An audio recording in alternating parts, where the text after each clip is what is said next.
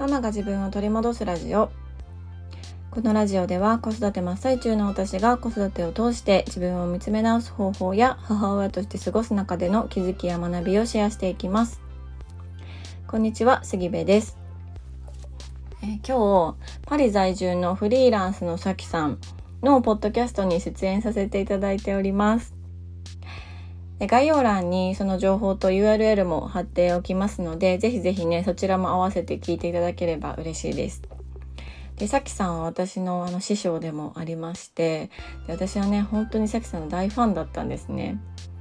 で、去年の今頃からさきさんのポッドキャストを聞き始めまして、で、その時点で多分もう200エピソードぐらいあったと思うので、もう毎日ね、あの洗濯物を干しながら、あの連続再生して本当毎日毎日聞いてましたでちょうど去年の夏に私はあの前職をリストラに会いましてでまあコロナもろもろのね原因もあってリストラになったわけなんですけれどもやっぱりリストラって少なからずこう精神的にダメージを受けるんですよね。そうでこれからどうしていこうかなとかうんどうなっていくんだろうなとか子供3人もいるからね、経済的な不安とかいろいろある中で、うん、でもやっぱり自分で何かやってみたいなとか、うん、こう働くっていうことに対してこう妥協できないなっていう気持ちがあったんですよね。そうだからこうもやもや模索する中でずっとさきさんのポッドキャストを聞いていたっていう感じだったんです。うんであのまあ1年前のね私が今の私を見ると本当にびっくりするなって思うんですけどまさか1年後にねそのあのさきさんのポッドキャストに出演できたりとか実際にさきさんに会うなんてことはもう想像もしていなかったので本当にね、うん、すごい変化すごくこう人生のスピードが加速したなっていうのを感じてます。でいつもねさきさんのポッドキャストっていうのはランキングの上位に入っていたりとか、うん、あのもうそもそもパリに住まれてるってことでもう雲の上の存在といいますかもう遠い遠い有名人とかこう有名 YouTuber みたいなねもう遠い遠い存在だと思っていたんですよね。そうなんですけど、まあ、今こうやって一緒に、うん、あのお話できるっていう現実があるっていうのは本当にねなんか感慨深いなと、はい、思ってます。そんなことで今日のテーマは未来は作れるというテーマでお話をしようと思います。これなんか可愛いは作れるみたいなね感じでちょっと 言葉だけ聞いたらうさんくさい感満載なんですけどそうでどういうことかっていうとなんか時間に追われがちじゃないですか現代の人々って。うん、私も本当にそうであの正直22歳で長男を産んでから20代っていうのは時間にずっと追われていて時間に追われたまま10年間気が付いたら過ぎていたっていう感じだったんですよね。うん、ただなんかこうずっと時間に追われてずっとせかせかしてとにかくしないといけないことをこなすっていう人生が私これ死ぬまで続くんかなって思ったんですよ。うん、まあ実際はね子供たちが大きくなって自分の時間が増えてくるとそういうふうにも考えない感じないのかなとも思ったんですけどただまあ結構長い間長い時間この時間に追われる生活が続きそうだなと思ったしそのことに対してすごくこう危機感も感じてました。うん、でなんかめちゃくちゃこの1年間忙しかったけど結局何したっけとか。なんかすっごい頑張ってた気はするんやけどなんか成長したことあるかなとか。何かに打ち込めた何かに取り組めたかなとかっていうのをなんかもやっと年末に考えながら答えが出ないまままた次の年が始まって一瞬で1年が終わってまたそのもやっとした感覚が年末に出てくるみたいなねことを、まあ、かける10回ぐらい繰り返すと10年が気が付いたら経っておりました。うん、でなんかどんな未来にしたいかとか、まあ、そんなことで言うとものすごく漠然としてしまうんですけどなんかどんな子育てをしたいかとかどんな母親でいたいのかどんな自分でいたいのかで子育てが一旦落ち着いた時にどういう暮らしをしていたいのかどういう精神状態でいたいのかっていうことってなんか一旦立ち止まって自分自身としっかりと向き合って考えないとなんかはっきりクリアにわからないなと思ったんですよね。うん、でそもそもこれがわからないと未来は作れないと思うんですよ。うん、そう自分のこう思い描いた理想のところに進んでいくためには自分自身のことをめちゃくちゃよく知っておかないといけないし自分がどういうことでモヤモヤするのかとか自分がどういうことをすれば満たされるのかとか自分がそもそもどこに向かっていきたいのかっていうことを分かっておかないとなんか幸せにはなれないというか自分を充実させることができないなっていうのはすごく思ってたんですよね。うん、でなんでこういうふうなことを思ったかっていうとなんかこうまあまあ時間に追われてしないといけないことをして毎日バタバタして一日が終わるってまあまあそれが大人それが子育てそれが母親ですよねっていうあの考えがある半分いやいや何歳になっても自分の人生を楽しんでいたいしなんか何歳になっても自分のやりたいこととか、うん、なりたい自分っていうのを妥協せずにちゃんとそこをこう追求できる人でいたいっていう思いが私の中でこうあの共同生活してたわけなんですよね。そうでどちらかが大きくいやいやもう仕方ない。子供がちっちゃいしなんか毎日忙しいから仕方ないよ大人になるってこういうことよって思う気持ちが大きくなる時もあればいやいやそんなこと言ってたら私の人生どうなんのっていうね、うん、もっとなんか輝けるんじゃないの私って思いが大きくなる時とそれは結構こう日によってバラバラというか時期によってそのバランスっていうのは変わってきたりもするんですけどそのね何歳になっても自分の人生をこう楽しみたいって思いが消えることはなかったんですよ。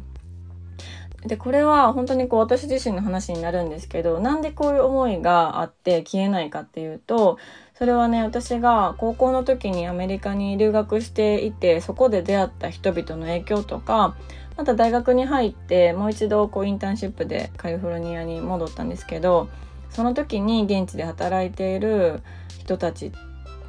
をこう見てその方々からあの影響を受けたからなんですよね。うん、なんか本当にカリフォルニアで出会った大人たちっていうのは言葉で何かを言ってくれるわけではなくって本当にその人たちの生き方とか過ごし方っていうのをこう肌で感じているとこうなんか別に自分が何歳だろうと、うん、あの今を楽しんでいるし何歳になってもこうきちんと自分の人生を歩んでそしてそれを楽しんでいるもしくはこう楽しもうとしている人がものすごく多かったんですよね。うん、で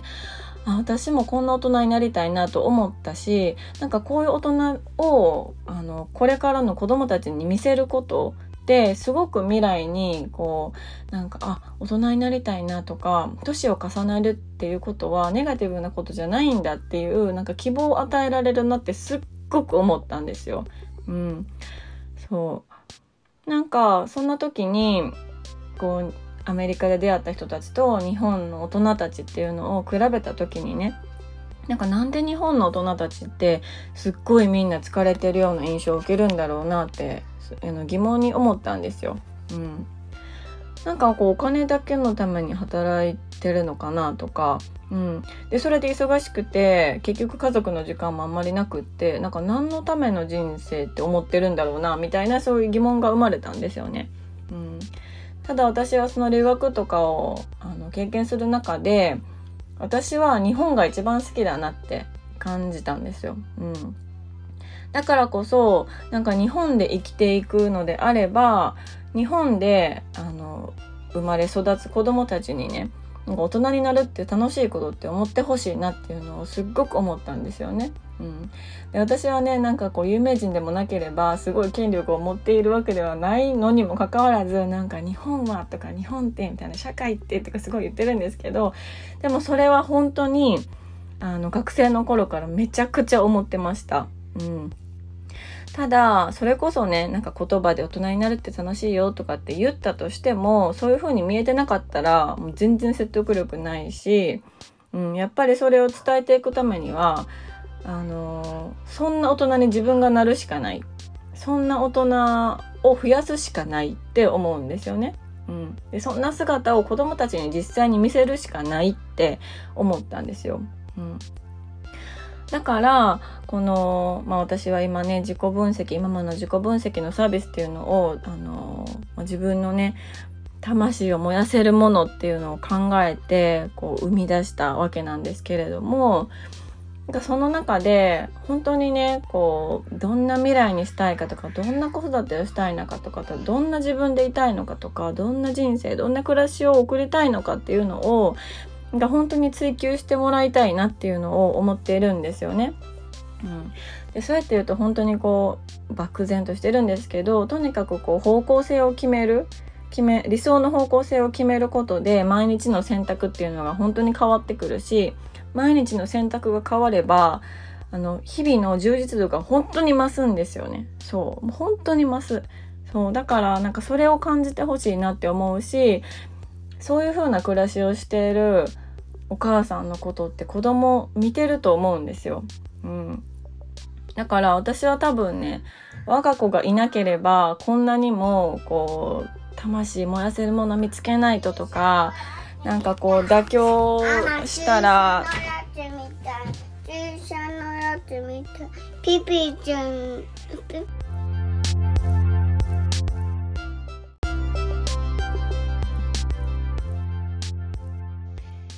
はいあのちょっと末っ子に呼ばれましたので行ってきました帰ってまいりました そうあの私は本当にあの子供たちがすごく大切で子育てに関してもすごくこういろいろ試行錯誤しながら頑張ってきたんですけどこのサービスをするっていうことに関しても子供たちの存在っていうのが本当に原動力になったんですね。であのお母さんが何かに一生懸命になっている何かに対して真剣に向き合っているっていう姿を子供たちに見せたいなと思ったしでこのママの自己分析のサービスに入ってくださるお母さんたちのその本当に自分と向き合って一生懸命に頑張る姿っていうのはそれぞれのそのお子さんたちが本当にこう見てると思うんですよね。うん、でそうやって何かに取り組んで頑張っている姿を見せるっていうこともすごく子供のためになると思うしでお母さん自身が自分のことをしっかりと理解して知って受け入れて自信をつけて自分を好きになるっていうことは本当にこう子育てが楽になったり子供に対しての気持ちが変わったりっていうことがこうどんどんどんどんこう実感していくことになると思うので本当にねもう子供のために大切な我が子のために自分を知ってほしいなっていうのをすごく思ってます。うん、そうだからねその未来は作れるっていうことなんですけれども自分がこうどういうふうな未来にしたいのかどういうふうな子育てをしたいのかどういう自分でどういう感情でどういう気持ちで人生を暮らしを送っていきたいのかっていうことを本当に明確にすればするほどそれをこう掴みにいける、うん、ようになると思うんですよね。うん、そうでそれをつかみにいけるそれをキャッチしにいけるようになれば本当に未来っていうのは自分自身でつかめるし時間に追われてしないといけないことをただただこなすっていう日々ではなくって自分自身で選択して自分で毎日を作っていくっていうことがもう綺麗事ではなくて本当にできるっていうふうに思ってます。うん、だからねなんかこう子育てに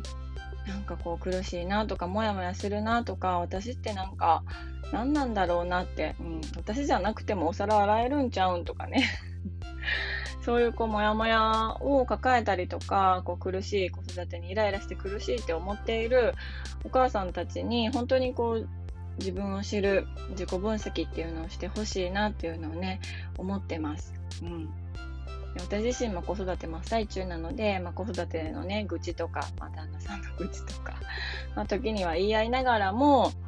あの、お互いに、仲間として高め合えるようなコミュニティっていうのをこれから作っていきたいと思っておりますので、うん、もしね、あのー、少し気になるなとか、うん、あの、詳細聞いてみたいなっていう方がいらっしゃいましたら、ぜひぜひ、あの、LINE の公式アカウントにご登録いただければ嬉しいです。はい。で少人数制で、あの、コミュニティを作っていこうと思っておりまして、はい。あの人数も本当に限られておりますのでそのことにつきましてもねあの詳細お伝えできればなと思ってます。でですね、あの9月に入りまして自己分析のワークショップっていうものを開催しているんですね。でそこではこうどういうふうに自己分析を深めていけばいいのかとか基本的なその考え方こういう考え方で自分を掘っていくっていうことをお伝えしたりだとかあとはこう個人的なお悩みとか質問とかうん、何かね、あの、お話ししたいことなんかを1時間を使って、あの、個別でオンラインでお話ししているんですけれども、今そこに参加してくださった方限定で、その、今後のね、ママの自己分析コミュニティの特典っていうのがございますので、それも合わせてチェックしていただければ嬉しいです。はい。では、えー、今日も最後まで聞いていただきましてありがとうございます。えー、今日一日あなたにとって素敵な日になることを願っております。